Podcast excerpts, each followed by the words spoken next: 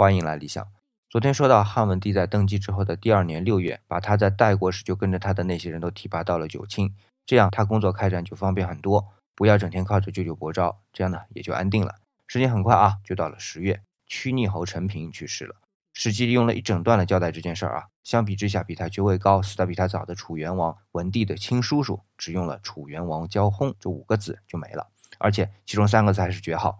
陈平就这么重要吗？来，先看这段内容啊。说是丞相陈平去世了，皇帝就下诏说：“我听说古代封侯爵的人都在自己的封地，只是定时才来中央纳贡。那老百姓相对就轻松多了，因为现在的侯们都住在京城，吃的用的老百姓都要从他封地给他们送过来，老百姓好辛苦啊。那趁今天屈逆侯去世的时候啊，各位侯们散了吧，就回自己的封地去吧。这是在说陈平吧？我看是借机解散在京城众侯们的小集团嘛。那今天回复解散两个字。”来听听 The Beatles 在解散时的那首经典歌曲。